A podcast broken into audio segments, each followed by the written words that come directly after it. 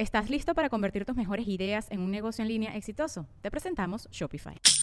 Tal vez no lo sabías, pero nuestro podcast More Than Mamis es un negocio. Y lo comenzamos, por supuesto, para desahogarnos y hablar sobre la maternidad, no para convertirnos en expertas de ventas y del e-commerce. Así que sí, necesitábamos ayuda para vender nuestro merch y poner en marcha nuestra tienda. Por eso estamos tan contentas de usar Shopify. Regístrate con tan solo un dólar por mes en shopify.com barra sonoro, todo en minúsculas. Ve a shopify.com barra sonoro para llevar tu negocio al siguiente nivel. Shopify.com barra sonoro.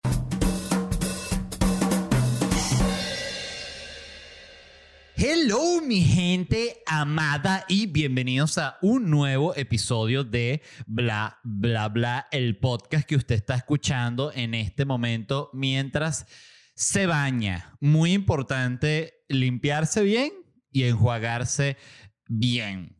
Quizás eh, existiera un podcast que sea dedicado solamente a las duchas, o sea, o que hable de la ducha en la historia, o sea, solo la ducha como cosa esencial o, que sea diseñado para escuchar en la ducha. Que fíjate que si tú me dices a mí que tengo que escribir un podcast que sea únicamente sobre la ducha, mm, pienso como que no hay muchas cosas que hablar realmente, porque tú como que, ajá, te enjabonas, te enjuagas, te limpias el pelo, te lavas el culo, eh, las axilas, o sea, de repente está la persona que se echa un exfoliante, pero en general, ¿qué puede decir uno? Pero si te pones a ver, uno pasa cantidad de tiempo en su vida bañándose, no sé cuántas deben ser, no sé, cientos de días, ¿no? Cuando se junta todo. En fin, no sé ni por qué estoy hablando de eso. Quería simplemente agradecer a los patrocinantes de este podcast, Orangutan Care. Visiten ya la cuenta de Instagram Orangutan Care para que vean esos productos milagrosos con CBD. Bienestar en gotas. Voy a consumir ya mi mi ración de CBD en gotas. Métanse en Orangutan Care, vean la cantidad de productos maravillosos. Estoy hablando así porque tengo el CBD debajo de la lengua. Em, simplemente exquisito. Y si los quieren adquirir, visiten orangutancare.com. Lo mismo con Orangutan Provoke, la línea de juguetes sexuales de Orangutan. Si usted es de esa gente que ha dicho, yo no tengo juguete sexual, ¿por qué? Le preguntaría yo. Bueno, porque me da pena. Ah, ¿y usted qué? ¿Va a tener otra vida para que le, para que le dé pena en esta y en la otra no le da pena? Desea morir en esta vida. Lo que quiero decir con esto es que si hay un momento para comprar un consolador, es ahora, ahora mismo. No sabes qué va a pasar mañana. Por eso tienes que visitar orangutanprovoke.com. Primero visiten Orangutan Provoke o sea, para que ni siquiera vayan a eh, orangutanprovoke.com todavía. Vayan a orangutanprovoke en Instagram, vean esos productos y ya, ustedes solitos van a ir a orangutanprovoke.com a comprar su buen dildo. De nada, ¿ok? Y les quería, ah, como siempre, antes de arrancar el episodio, recordar los lugares donde me voy a estar presentando. Por cierto, hoy me reuní con Ximena mi gran productora y estuvimos haciendo como repaso de cómo van la venta de, las fechas de la gira, cómo va toda la gira y de verdad va espectacular. O sea, estoy sumamente emocionado. Lo, toda la gira va a ser espectacular, pero específicamente voy a tener unas funciones que estoy Sí, la función de Chile son 2.500 personas. Es la función más grande que voy a hacer en mi vida el 2 de abril en Santiago. Y bueno, ese tipo de cosas marcan como un hito en la carrera de uno. Y bueno, feliz de vivirlo y de si lo vivo y sale exitoso, bueno, buscar hacer algo más grande aún. Pero el punto es que voy a estar en Santo Domingo. Eh, no, mentira, cuando salga esto ya me presenté en Santo Domingo. Igual no, como no sé ni cuándo sale esto, voy a decir dónde me voy a estar presentando. En Santo Domingo, Panamá, San José de Costa Rica ya está agotado. Voy a estar en Bogotá el 3 de febrero. Eh, Medellín el 5 de febrero, ya están agotadas las dos funciones. Luego sigo a Barranquilla, Cali, Bucaramanga y Cúcuta me regreso para Estados Unidos y me presento en Jacksonville, Filadelfia, Austin y Portland y luego continúo para Sao Paulo, Asunción, que es una nueva función que abrimos allá en Paraguay, Santiago, Valparaíso, que ya las dos funciones están agotadas, Chillán, agotada la función, Concepción, agotada, un millón de gracias y luego continúo Montevideo, La Plata, Buenos Aires, Rosario, Córdoba, Neuquén, Lima, Quito Y el último show de, de, esta gira es en Los Ángeles, el 26 de mayo. Primera vez que me presento en Los Ángeles, primera vez en mi vida además que voy a esa ciudad, también emocionada de conocerla. Dicho eso, arranco con las noticias y las historias de hoy. La primera es que esta fue una semana que para mí estuvo totalmente definida por las pruebas de PCR de COVID, porque como tengo que viajar, les cuento rápidamente lo que sucedió. Yo siempre estoy viajando por el tema de los shows y bueno, me he tenido que hacer eh, algo así como dos millones de pruebas PCR, no pasa nada, ya estoy acostumbrado, ya hasta me las hago yo mismo. Pero el tema es que hicimos esta cita, tuve que ir tres veces a hacerme la, la prueba porque me hice la primera prueba y habían puesto mal mi año de nacimiento, entonces no puedo eh, usar una prueba que no coincida con la fecha mía de nacimiento. Entonces me tuve que ir a hacer una segunda prueba, pero esa segunda prueba que me hice no la daban en dos horas, sino en dos días. Entonces nos equivocamos, no me servía. Me tuve que ir a hacer una tercera prueba. Todo esto en cuestión de día y medio, ¿no? Entonces, bueno, ya casi que la gente me conocía, la gente de la prueba. Pero fíjense qué interesante esto que era lo que iba a contar. Estas pruebas se hacen unos módulos, ¿no? Que es como una, una van que tiene una ventanita. Entonces tenías una señalización. Esta van estaba como en un parquecito al lado de unas canchas de tenis. Y mm, está esta señalización que dice por aquí pruebas de COVID. Entonces yo llegué y hay dos personas, todas vestidas de, con toda la indumentaria médica completa. Bata, guante, mascarilla, gorro médico, el face shield, la, vaina esta, la tapacara, que es como un acrílico. Eh, toda vaina, como si estuviesen listos para operar. Doctor Fernández, ¿ya para que opere? Ah, está aquí mismo afuera del del centro de prueba de COVID. Entonces, están dos personas afuera, ¿no? Eh, yo llego, les mostré que me preguntaron, ¿usted tiene cita? Le digo, sí, sí tengo cita. Y mostré el celular con la cita. Entonces me dijeron, pase. Ok. O sea, esas dos personas que están ahí paradas es solo para ver que tú tengas una cita en tu celular. Luego pasas a, la van. Entonces la van lo que tiene es una ventanita microscópica, hay una persona adentro, tú le muestras tu, tu código QR, él a través de la ventanita ¡pip! te escanea y te da él mismo la prueba que de, de COVID, ¿no? Luego tú agarras esa prueba y te vas a una mesa que está después de la van. Y yo pensaba que, ah, bueno, ahorita le doy la prueba a la persona, esta persona me hace la prueba. Entonces yo cuando llegué frente a la mesa, ¿no? Le doy así la, la, la prueba al tipo que está igual vestido, listo para operar, ¿no? Listo para entrar en quirófano. Y bueno, le digo, bueno, ahorita este señor me hará la prueba. Y él me dice, no, no, no, no. Agarra usted el... Agarra usted la, la el, el hisopo, ¿no? Entonces yo abro, agarro, agarro un hisopo. Ajá, abra el, el, el, potecito con el, con el agua. Entonces abro el potecito con el agua. Y dice, ajá, hágase el hisopado. Entonces yo, yo me quedé como que yo mismo. Sí, sí, usted mismo. Entonces me hice el hisopado. 10 segundos. La otra nariz, 10 segundos. Ahorita mételo en el potecito. Entonces yo lo metí en el potecito. Ajá, bote el hisopo y bote el otro también, pues venían dos. Entonces boté los dos. Ponga la tapita del potecito. Entonces yo puse la tapita del potecito. Ponga el potecito aquí en esta bandejita con la etiquetita que usted le tocó. Eh, o sea, el tipo no hacía nada, nadie hacía nada. El único que hacía algo era el que escaneaba así, pip. Eso era todo lo que hacía. Entonces dije, oye, pero qué locura esto. O sea, ¿para qué está esta persona aquí? No entiendo ni siquiera. Eh, me quedé muy loco, la verdad. Hay cosas que simplemente siento que ni siquiera tienes que ser un experto para saber que, que la vaina es como un chanchullo, que hay un montón de gente. Yo dije, esto seguro lo montó un carajo y toda esta gente que está trabajando aquí son sus primos. Eh, seguramente es así, o sea, no tengo las pruebas, pero tampoco tengo ningún tipo de dudas. Pero la buena noticia es que el test salió negativo, estoy libre de COVID, así que libre de COVID me voy para República Dominicana. Segunda cosa de la que quería hablar es que empecé a ver la segunda temporada de Euforia. He visto mucha gente en Twitter hablando de Euforia, buenos memes de Euforia, comentarios de Euforia, qué buena la música de Euforia, me gusta tal carajita de Euforia, ojalá maten a tal carajo de Euforia. Entonces, bueno, el FOMO me estaba matando y dije, necesito ver Euforia. Yo había visto la, primera temporada, me gustó. Más, bueno, es cuando simplemente no, no, no, no, sientes ese impulso de seguirla viendo, pero de nuevo, el FOMO fue tan grande que la empecé a ver y debo decir qué buena serie de verdad es Euforia, porque Euforia tiene algo bueno y es que es el tipo de serie que genera o de eh, película, lo que tú quieras, eh, audiovisual, que genera conversación. O sea, tú estás viendo Euforia y te provoca hablar de la vaina. Y que por cierto, hay un personaje que es una rubia eh, que se llama Casey, que, mm, bueno, ha salido desnuda más o menos como 15 veces por episodio sale. Entonces, yo estaba viendo ayer el tercer episodio y pensé, oye, pero esta mujer sí ha salido mucho desnuda, o sea, de verdad es impresionante, llama, la atención.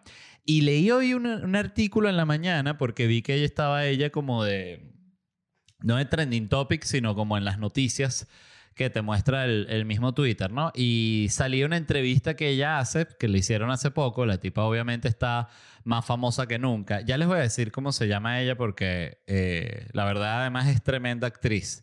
Pero además de tremenda actriz, es tremenda mami, que es parte también importante de, de, todo su éxito y la locura. Ella se llama, ya les voy a decir, se llama Sidney Sweeney. Sidney Sweeney.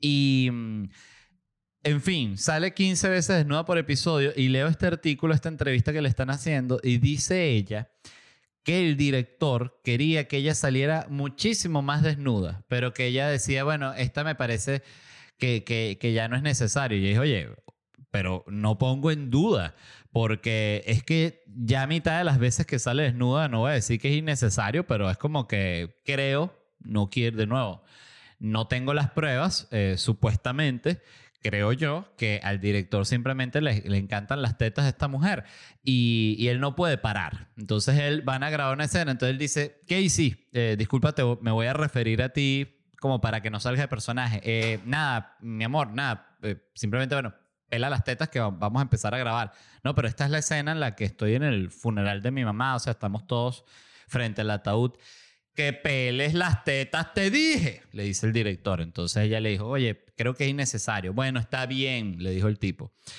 Eh, yo aquí, si tuviese, si hubiese como una, una apuesta de la cancelación, diría que este tipo en tres años están saliendo toda esta gente diciendo que ellos no querían salir desnudos y que, y que bueno, y que este carajo los presionó por la misma poder de la serie que tenía Euphoria. Entonces, eh, bueno, nada, cancelado este tipo también.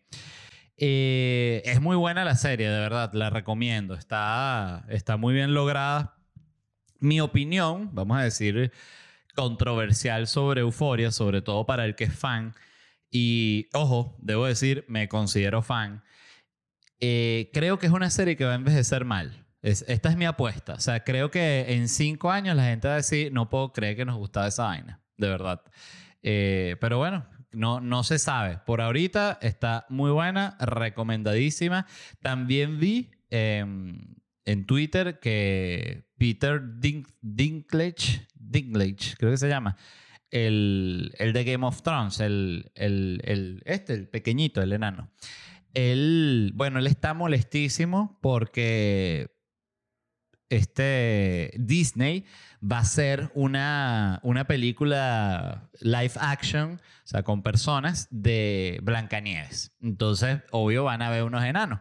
Entonces, este tipo dijo que, que, bueno, grande, grande te quedó Disney, reforzando los estereotipos sobre los enanos. Y, Disney como que, coño, pero es que, o sea, o sea, Blancanieves siempre ha sido con los enanos. No, dale, dale, dale tranquilo. Sigue reforzando. Y sigue reforzando también el estereotipo de la puta que la, que la salva al millonario. No, pero ya, ¿qué, ¿qué pasa, Peter? No, no. Dale, dale tranquilo. dale tranquilo. Entonces se molestó y la gente de Disney está aterrada. Yo no sé, quizás, no lo podemos saber, pero quizás a él le ofrecieron ser el, el enano principal en Blancanieves y no llegaron a un acuerdo económico. Pidió demasiada plata, como, como salió en Game of Thrones. Él te dice, imagínate si tú vas a ser Blancanieves. ¿Quién es el primero que piensas tú para que esté en la película? El de, de, Game of Thrones, si es el único famoso del planeta. Él y, el de, el de, el de Jackass, eh, ¿cómo se llama? Wee, una cosa así. Este, entonces, tiene, ah, ok, ¿quién tenemos para pa, pa Blancanieves? Tenemos al de Game of Thrones, Wee, el de, el, de Austin Powers, no, ese se murió. Creo que se murió ese. Vamos a buscar si se murió. Ese, ese, Eh, Austin. Austin Powers. eh, yo estoy casi seguro que él se murió. Pero ahorita no recuerdo cómo se llamaba el, el pequeñín. Bernd Troyer se llamaba. Se llama. Sí, se murió, claro. eh, fíjense. Se murió en el 2018. Entonces dice, bueno, la gente de Disney dice, ¿será que podemos hablar con la familia de él para que nos dejen hacerlo en, en, en CGI? Y la familia dice, obvio, al fin, da algo de dinero ese coño de madre. La mamá que lo odia, ¿no? Porque, bueno, no lo quiso desde chiquito. Eh, entonces, bueno, el, el punto es que el- este tipo se molestó muchísimo. Yo creo que puede haber pasado algo así, que le dijeron, mira, queremos que hagas el enano principal. Y este tipo pidió 20 millones de dólares y le dijeron, no, mira, tenemos 5. Y el tipo dijo, ah, sí, ¿sabes qué? Entonces no vas a tener ningún enano, coño, tu madre, porque voy a hablar ya con el New York Times. Y todo el mundo, no, Peter, por favor, vamos a hablar, no me toquen. Eh, es así, es un tema delicado. Em, quería hablarles de este artículo, me lo mandó mi mamá, así que gracias a mi madre, te amo madre. Em, es sobre cómo dormía la gente en la Edad Media. Me pareció súper interesante. Esto es un artículo de la BBC y habla realmente sobre este historiador llamado Roger Ekirch, Ekirch que estaba preparando un libro sobre la nocturnidad en la Edad Media. O sea, como el Señor de la Noche, mitad hombre, mitad, mitad animal, ¿no? Pero en la Edad Media.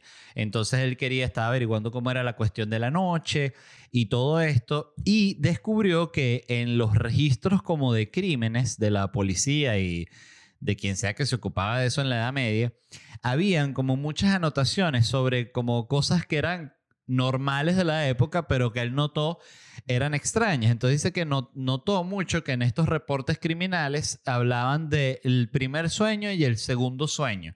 Y el tipo, y que, ¿qué es esa vaina? Se preguntó él, ¿no? Este señor Roger Ekirch. Y mm, primero, antes de, de caer en, en los datos y en la investigación que hizo el tipo, ¿cómo se imagina uno usualmente que dormía la gente en la Edad Media? Bueno, con olor a culo, todo sucio, con, en la tierra, con olor a, óxido y como a madera y a hacha y armadura y a, y a, axila de, de- herrero y a caballo y a perro y a mandarina. O sea, es como una combinación de todo eso y yo me imaginaba que solo los millonarios tenían cama y literalmente es así. No les digo yo, es que soy un genio. El...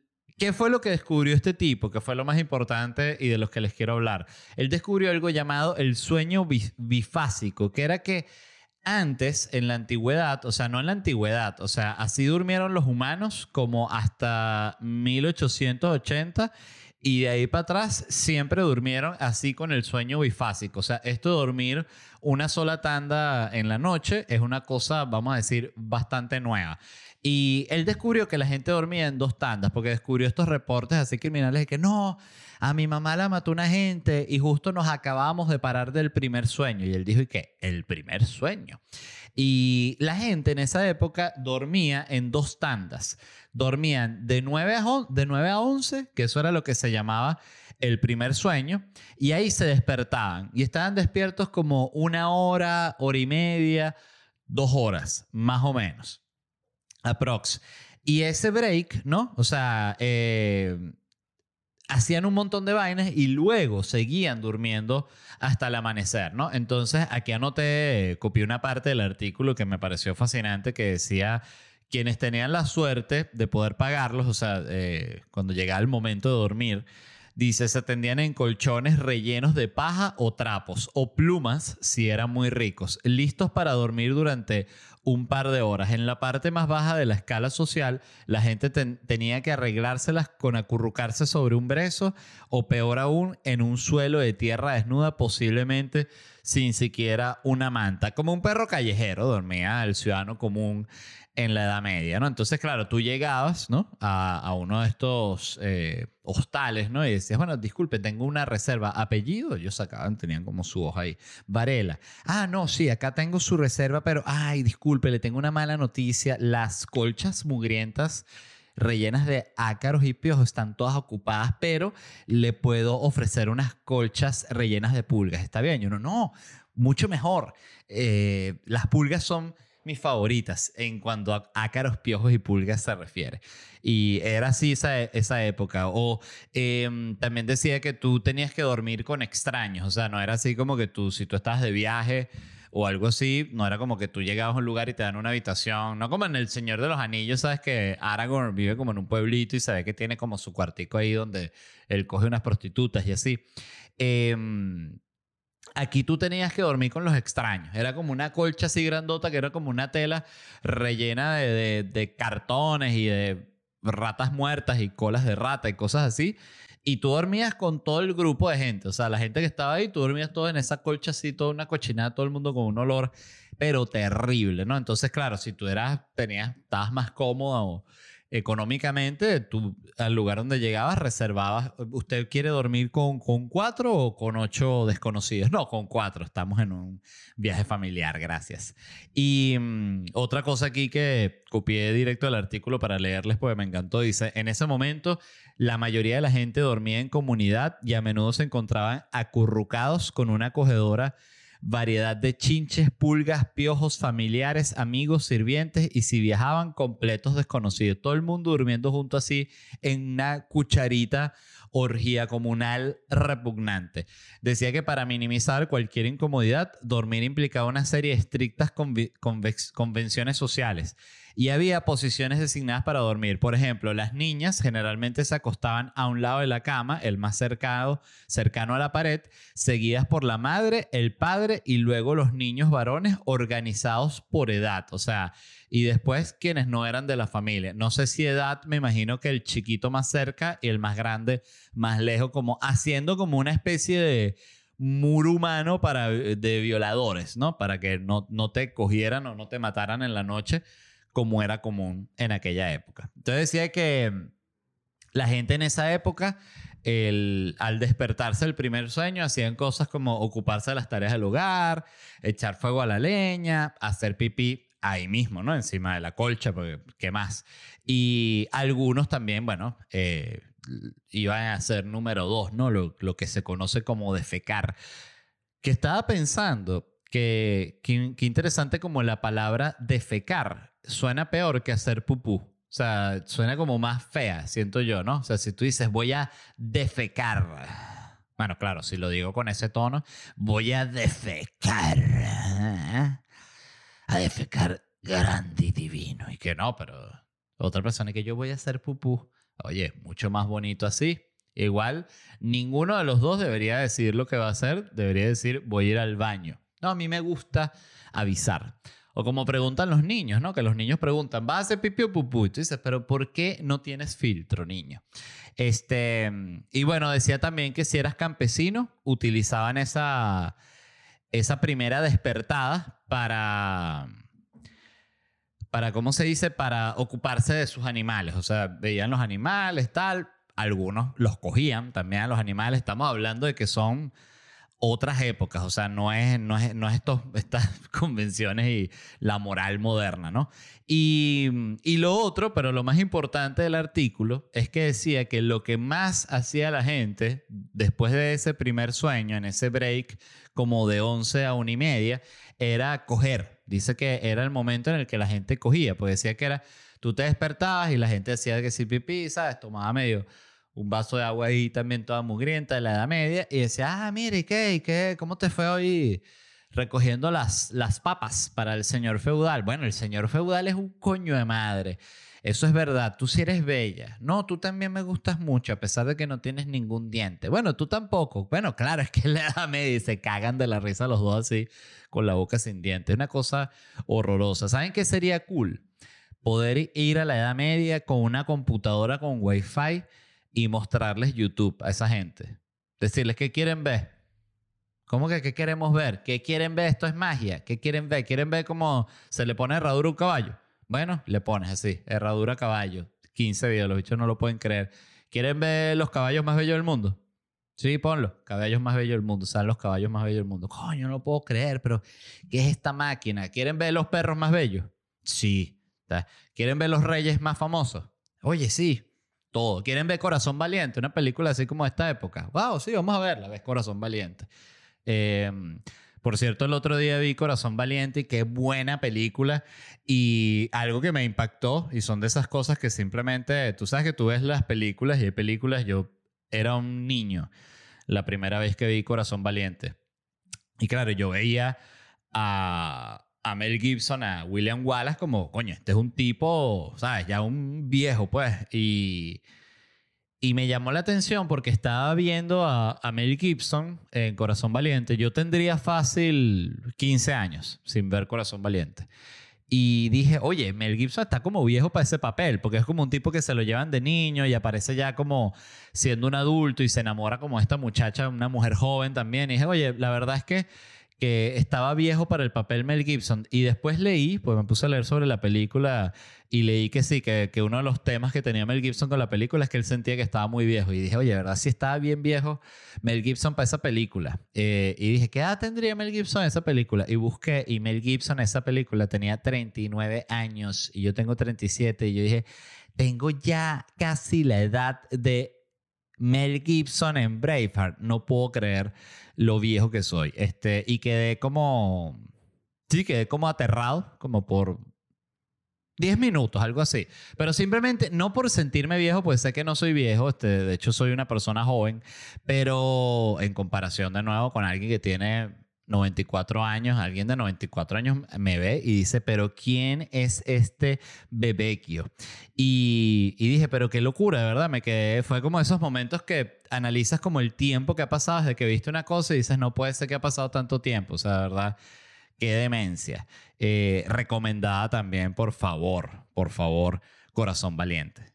Pero, volviendo al tema de cómo dormía la gente en la, en la Edad Media, uno también se pregunta como que, ajá, pero ¿qué fue lo que pasó que ya la gente no duerme con esas dos tandas de sueño, sino ahorita todo el mundo duerme, es atormentado en una sola? Todo fue gracias a la revolución industrial, porque apareció la revolución industrial y empezó a aparecer la electricidad, y el bombillo y toda esta cuestión. Entonces la gente se empezó a quedar más tarde despierta, o sea, desapareció el primer sueño.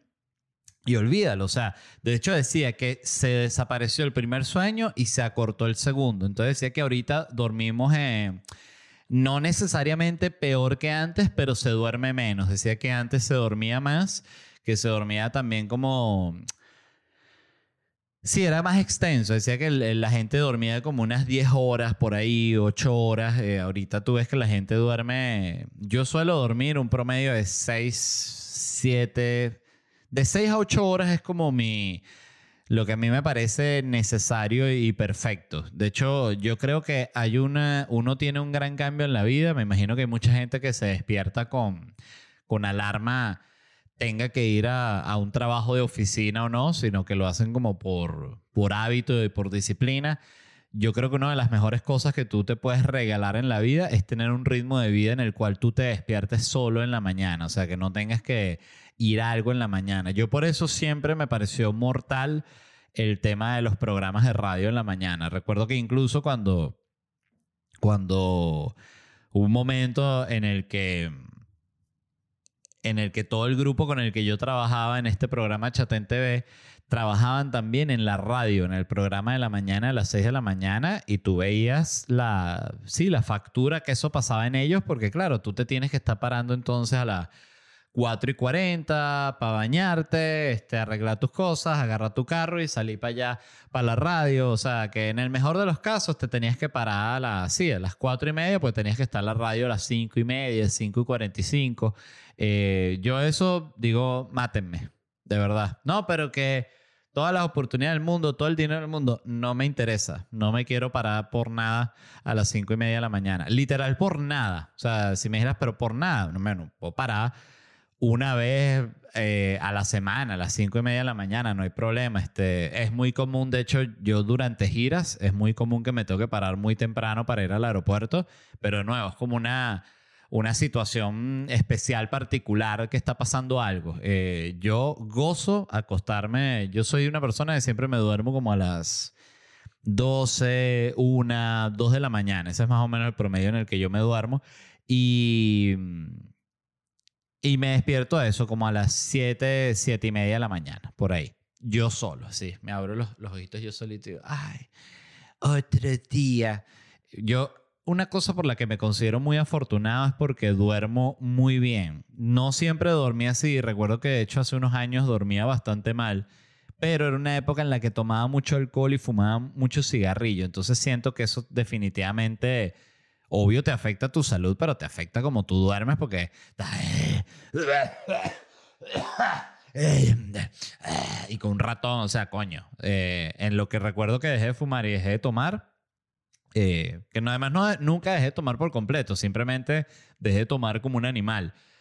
Eh, la calidad del sueño varió por completo en mí. De nuevo, esto es algo que no me lo recomendó ningún médico, no lo leí, no fue que, que, me salió un artículo sobre la calidad del sueño, fue algo que simplemente era una necesidad corporal de tener un poco más de salud y, fue interesante cómo esa decisión, que fue además algo cuando tomas, tomas una decisión de salud y recibes como un beneficio por un lado que no esperabas, ¿no?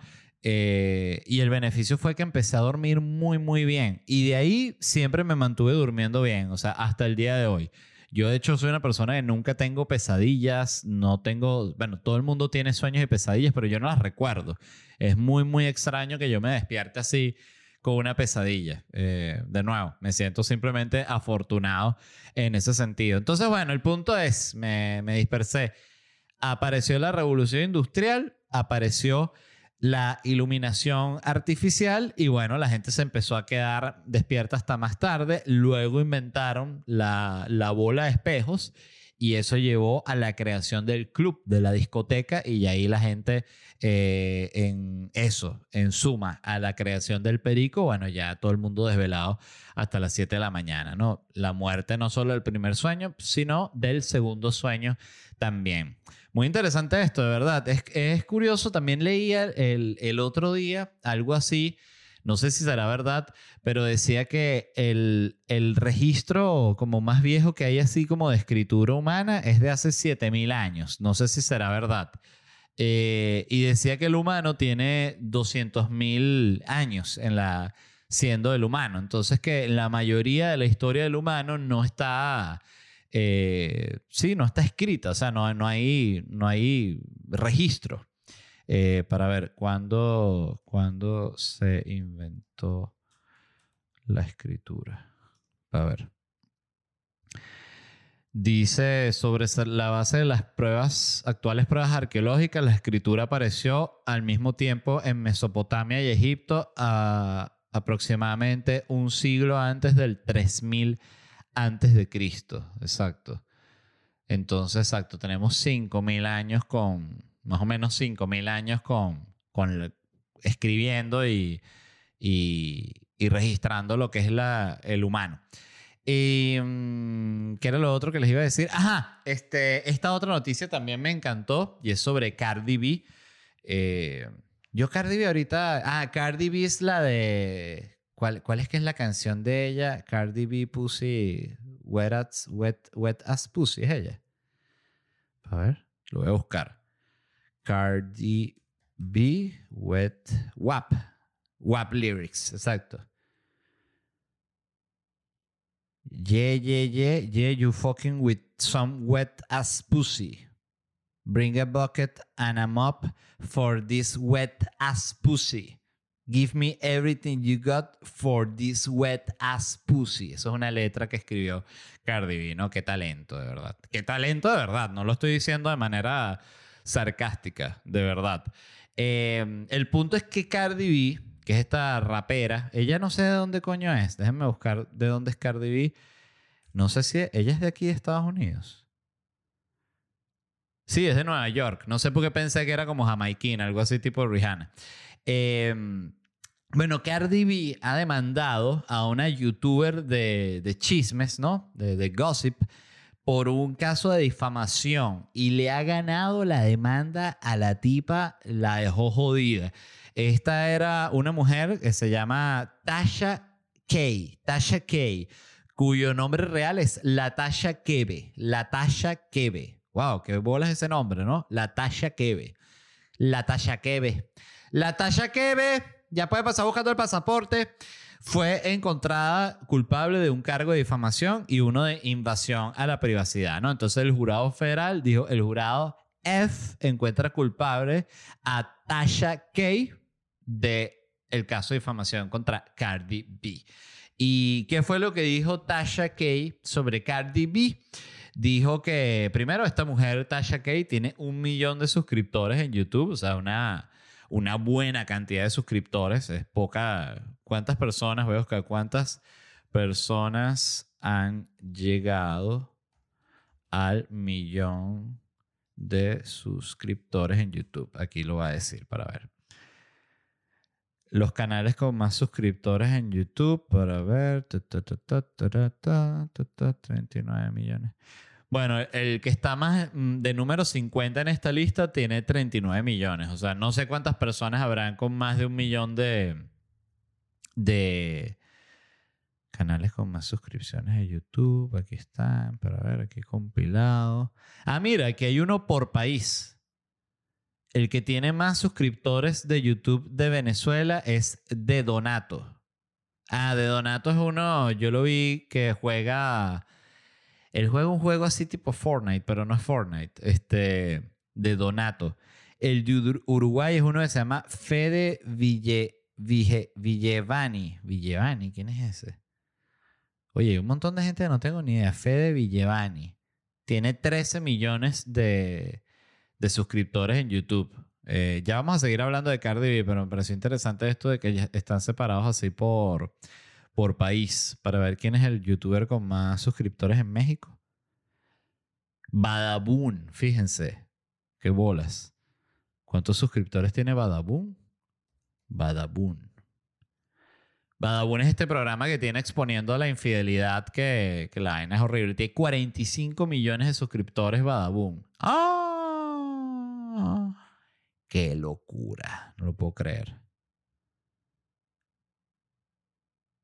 Está interesantísimo esto, la verdad.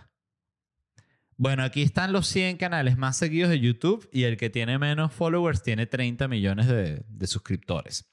Eh, entonces esta mujer tiene un millón de suscriptores en YouTube, tiene un programa de, de chismes en YouTube y dijo, primero dijo varias cosas, todas estas son, ella las afirmó, ¿no? Esto es el supuesto.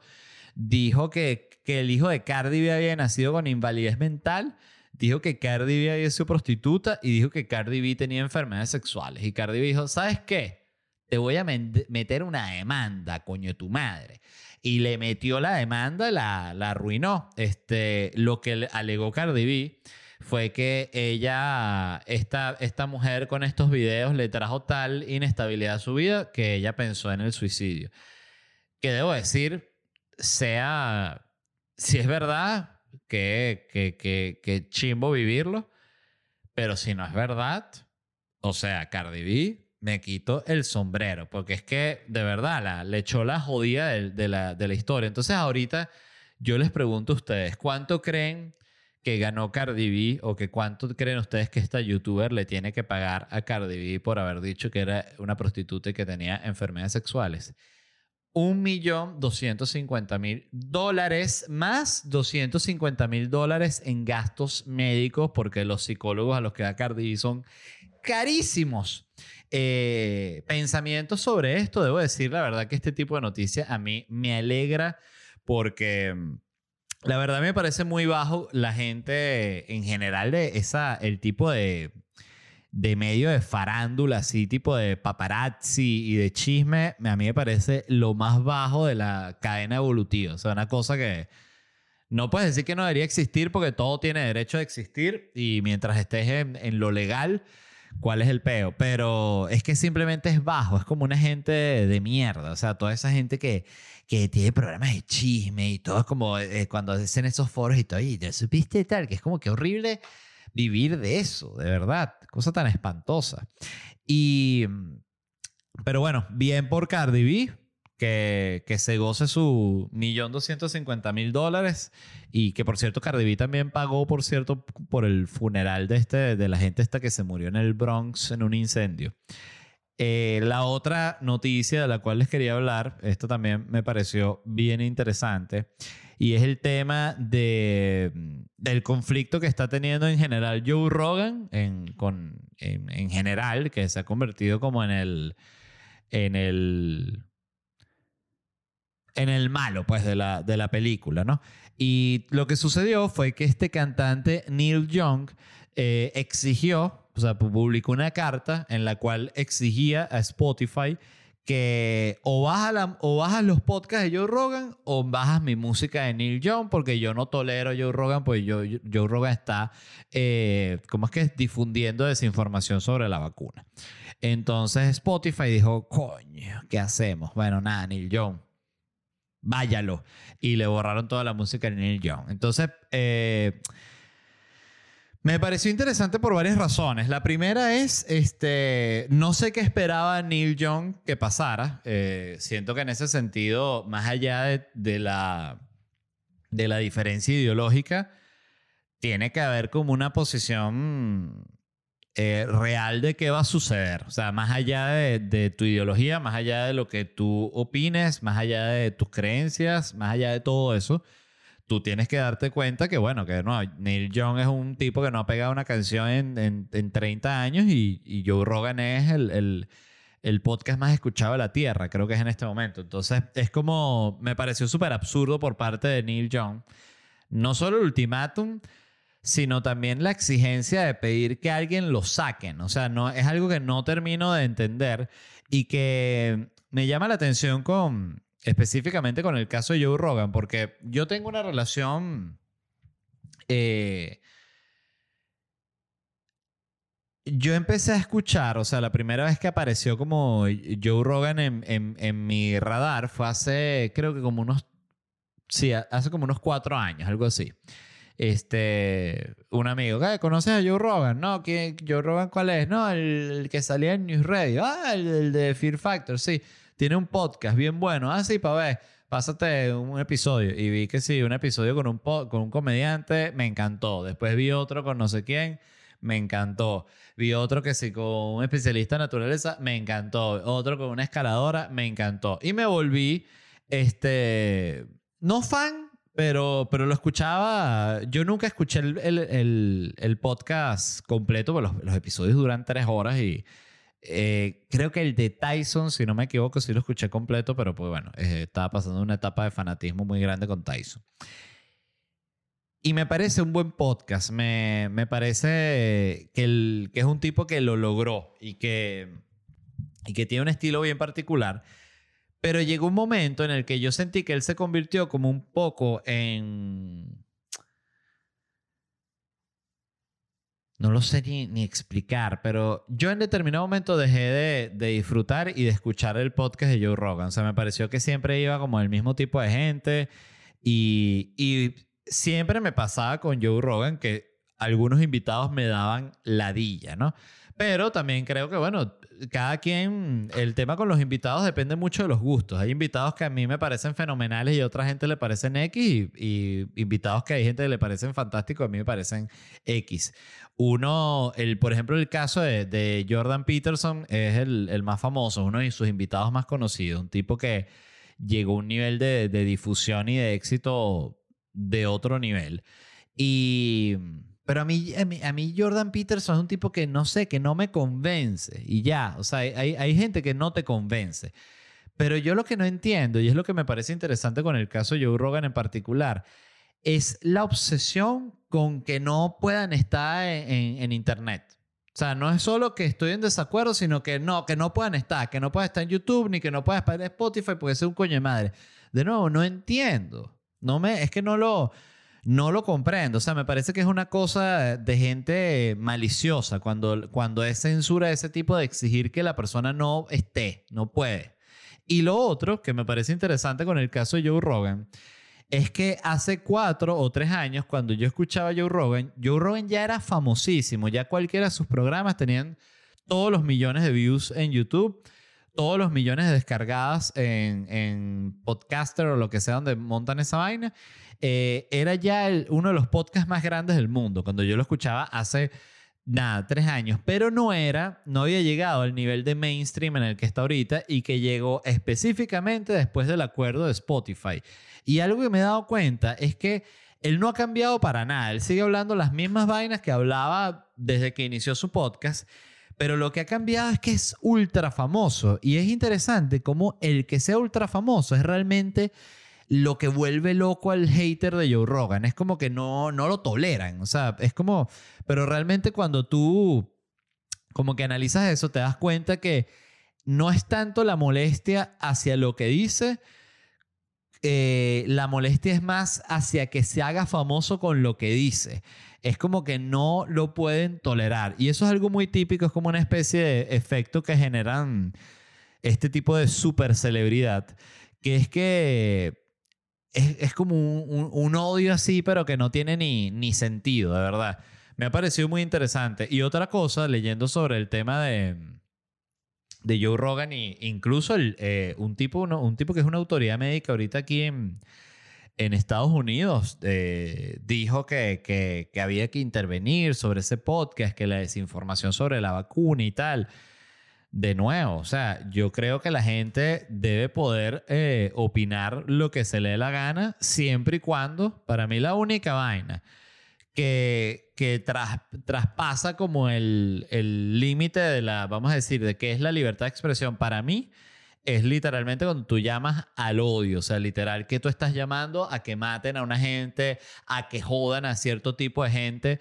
Ahí está mal, porque ahí ya estás haciendo algo que es, que es criminal en el sentido de que puede traer una consecuencia física seria. También hay casos de violencia psicológica, que ahorita se ve mucho en redes sociales, pero creo que todavía estamos muy todavía siento que está crudo el tema como para poder definir, o sea, por ejemplo, cuando una persona la, le caen encima en Twitter o en Instagram o lo que sea, que la gente la vuelve mierda.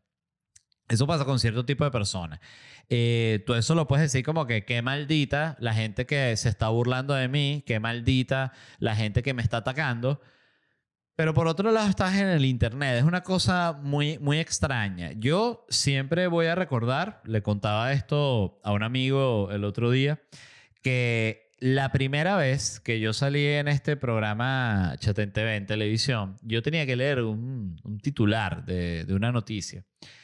Y recuerdo que la vaina era como este falso en vivo, que era cuando es falso en vivo, muchas veces si sale medio mal, no se repite, quedó y vamos para adelante, ¿no? Es parte de lo que sucede en ese tipo de televisión.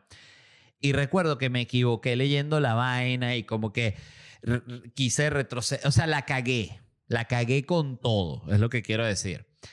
Y ese era el primer programa que salía al aire. Y yo recuerdo que ese día en Venezuela, yo fui trending topic, mi nombre, Led Varela, solo de tanta gente que había burlándose de lo mal que yo lo había hecho. Y también había como un grupo de gente que ya me tenía como odio de, por mi persona en internet. Y... Y recuerdo eso, o sea, recuerdo que fue como una especie de, o evidentemente un baño de agua fría, pero al mismo tiempo tú tienes que entender qué es a lo que te, estás exponiendo. O sea, si tú quieres estar en el mundo del entretenimiento, si tú quieres estar en, internet, quieres estar en televisión, quieres estar en, Spotify, en la, mierda que sea, bueno, tú tienes que entender que viene como con los dos lados. Este, y no sé ni por qué coño estaba hablando de esto ahorita. Iba hacia otro punto, me pasa mucho eso, pero es que uno habla tanta huevonada aquí que, bueno, en fin, cosas que suceden.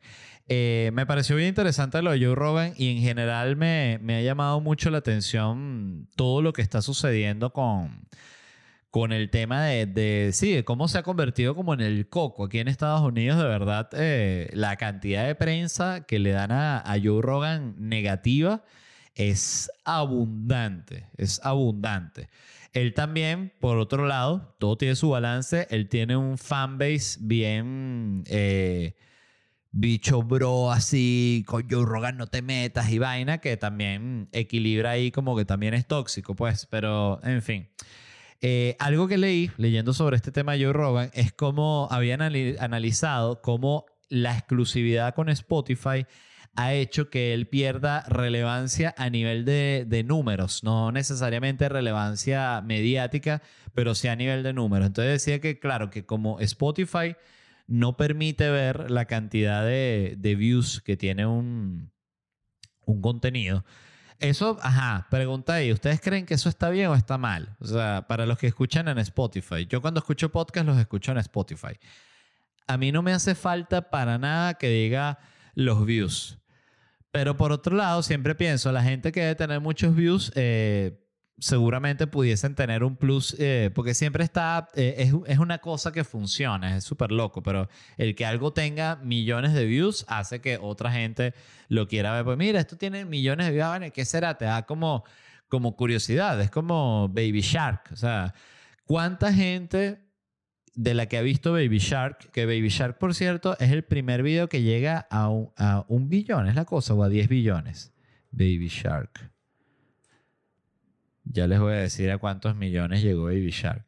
Ajá, Baby Shark es el primer video de YouTube que pasa los 10 mil millones de visitas. Y Baby Shark es, bueno, Baby Shark. Para, el que no lo ha escuchado, si usted no ha escuchado Baby Shark, usted no se puede considerar un ser humano sobre la tierra.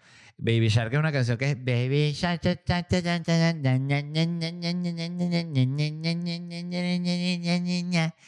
Baby Es una canción infantil, muy pegajosa, por cierto. Y entonces analizaron, volviéndolo a Joe Rogan, como que cuáles eran los números, como no presentan los números de Spotify, analizaron, era como que los números de followers que subían en redes sociales los invitados de él luego de que iban al programa, como una especie de medidor de exposición. Me pareció una, una buena manera. Entonces decía que en promedio, los invitados cuando iban al, al podcast de Joe Rogan, luego de la publicación del episodio, ganaban 4.000 followers. Decían que habían casos de gente que había ganado 20.000 followers, 40.000 followers, pero eran como casos eh, muy particulares que en general eh, la media era 4.000 followers que ganaba la persona luego de que aparecía en el podcast de Joe Rogan. Lo que analizaron fue que después de que fue a la exclusividad en Spotify, claro, se reduce mucho su público y que ahorita los invitados, los invitados en promedio ganan 2.000 followers luego de salir en el podcast de Joe Rogan. Otro dato que mostraba aquí es que antes de la exclusividad con YouTube, Joe Rogan aumentaba 265 mil suscriptores por mes en YouTube. Y luego de la exclusividad con Spotify, que ahorita solo eh, suben unos, un par de clips siempre de cada, de cada episodio, la, los números bajaron a 100 mil suscriptores por mes, que igual es muchísimo y sobre todo considerando que, que, Spotify le pagó 100 millones de dólares por la exclusividad. Es como que, bueno, eh, es un precio que tiene todo el, todo el sentido para él, bueno, perder el, ritmo de suscriptores, pero bueno, te dieron 100 millones de dólares. Este, pudo hacer su... pudo cashear. Y mm, ya para cerrar, la última noticia que tenía anotada hoy, quería hablar una vez más de, de China. China siempre dándonos tanto, ¿no? Y mm, me pareció muy interesante esta noticia y tiene que ver con Fight Club. Ok, ¿qué pasó con China y Fight Club. Este, mm, yo de verdad, yo sé, miren, yo, yo soy un, yo me considero a mí mismo un comediante de nicho. Eh, un nicho grande en, en, algunas ocasiones, pero de nicho. O sea, no, no, no, no soy un, un tipo así súper mainstream. Sin embargo, yo he hablado tanto de China, pero además que yo comparto son las noticias que se escriben acá sobre China, ¿no? Que siempre pienso y que si esos bichos son de que guardan todo así lo que digan algoritmo y tienen como un registro de todo el mundo, este, a mí me da miedo ir a China. O sea, pues, cuando esté entrando a China y que usted es el del, el del podcast, el del podcast maldito. Y yo como que, ¿cuál podcast maldito? el de usted. Yo no tengo ningún podcast. Ah, no. ¿Y qué es esto? Y te volteas así la computadora y ya tiene el episodio en que estaba hablando China. ¡Ah! Y me despierto una pesadilla. Eh, ajá, ¿de qué vamos a hablar de China? Se, se, bueno, se supo que en China editan las películas y cambian los finales para que coincidan como con la ideología del partido. Y lo que han hecho con Fight Club de verdad es una belleza porque para, para el que no haya visto Fight Club, para el que haya visto Fight Club, usted sabe que el final de Fight Club es increíble y es una locura. Pero para el que no lo haya visto, le voy a contar algo sobre la película. No lo considero un, un spoiler porque es una película que salió hace 23 años. Así que bueno, si usted no la ha visto en 23 años, es porque no... O usted está muy ocupado o usted no le interesa lo suficiente Fight Club. Entonces, pero el punto es que Fight Club termina. Fight Club trata sobre como unos tipos como que empiezan estos clubes de pelea que se caen a coñazo los hombres y, esa vaina termina evolucionando como una especie de guerrilla, una anarcoguerrilla urbana, ¿no? Algo así. Y este tipo termina eh, haciendo un atentado en el cual vuela como todos los edificios eh, del, como del World Trade Center de, de la ciudad donde ellos viven, como toda la zona eh, financiera.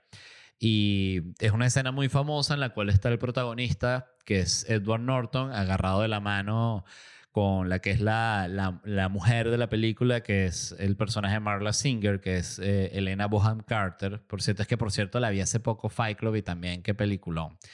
Este, y ellos dos están a través de una ventana viendo cómo explotan y se caen los edificios. Es impresionante la escena.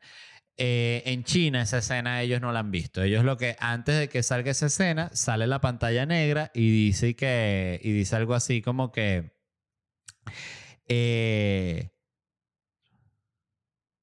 Dice, a través de las, de las pistas del mismo Tyler, o sea, el personaje de Tyler, la policía pudo rápidamente figurar el plan entero y arrestar a todos los criminales, previniendo de manera exitosa que la bomba explotara. Luego del juicio, Tyler fue mandado a un asilo, un asilo psiquiátrico donde recibió tratamiento psicológico y del cual fue liberado en el 2012. Entonces te quedas como que, bueno, entonces, que por cierto creo que el final de Fight Club es similar a eso, o sea que esa no es la última escena, sino que en el libro la última escena es que Tyler está en un manicomio, o sea, el personaje de bueno, son, son los mismos, pues. También se supo que en China cambia en el final de esta película El, Señor de la Guerra, eh, The Lord of War, of War que mm, también para quien no la haya visto, esta película de Nicolas Cage, en la cual él es un, un traficante de armas y trata de cómo vende arma para acá y mueve arma para allá y trae unos tanques para acá y unos misiles para acá y unas metralletas. Y al final, el tipo que es como el, el detective que lo está buscando, cuando finalmente lo atrapa, es realmente la mejor escena de la película porque eh, el personaje Nicolas Cage le dice a este tipo, mira, no va a pasar nada conmigo, a mí nadie me va a meter preso. Él dice, ahorita mismo me van a venir a buscar y te van a decir a ti que muchas gracias por tu trabajo, pero me van a sacar y no me van a meter preso porque todo el mundo está involucrado en este peo y tú estás pelando bola, básicamente le dice el tipo al, al policía, al detective. Este, y él queda libre y es una escena bien Coño, es buena porque es este tipo de, Cuando un final de una película es como desesperanzador, pero a la vez realista, que, es que eso me, me, gusta, ¿no? Entonces dice que aquí no, que dice que aquí dice, cuando termina en China, cuando termina El Señor de la Guerra, dice Yuri Orlov, el personaje de Nicolas Cage, confesó todos sus crímenes y fue, y fue cargado judicialmente, ¿no? En corte. Y eh, sentenciado a prisión de por vida. Entonces la gente en China dice, oye, vale, que, pero que es raro terminó esa película, ¿no? Entonces, claro, ellos dicen, o sea, eh, eh, imagínate, estoy seguro que entonces si vas a ver allá el silencio de los inocentes, Aníbal Lecter no se escapa. Cuando el tipo le dice al policía, mira, que ponme aquí que, que los planos, le dice, ¿tú crees que yo soy huevón? Aníbal Lecter dice así en chino, le pone el doblaje. ¿Tú crees que yo soy huevón? Aníbal Lecter te quedas ahí en esas aulas. Sí, salen los créditos de la película. Eh, en Inglorious Busters se salva Hitler. Este, cuando lo van a matar, sale ¡epa! Y los agarra a la catira y al moreno. Eh, en Titanic no se muere Leonardo DiCaprio, sino se muere Kate, porque, bueno, es la, la representante de la burguesía y, y Leo es el proletariado. Entonces se salva Leo, evidentemente, en la, en la versión china. Este, de verdad, China no no deja nunca de, de dar material. Dicho eso, les quería agradecer por escuchar el episodio de hoy, que por cierto acaba de terminar, y les recuerdo una vez más que estoy en la gira final de Orgullo Nacional. Saben que las entradas se consiguen en ledvarela.com y quería una vez más agradecer también a toda la gente que ya ha comprado tickets y a toda la gente que escucha siempre el podcast. Nos vemos en unos días. Bye. Hello, it is Ryan, and I was on a flight the other day playing one of my favorite social spin slot games on chumbacasino.com. I looked over the person sitting next to me, and you know what they were doing?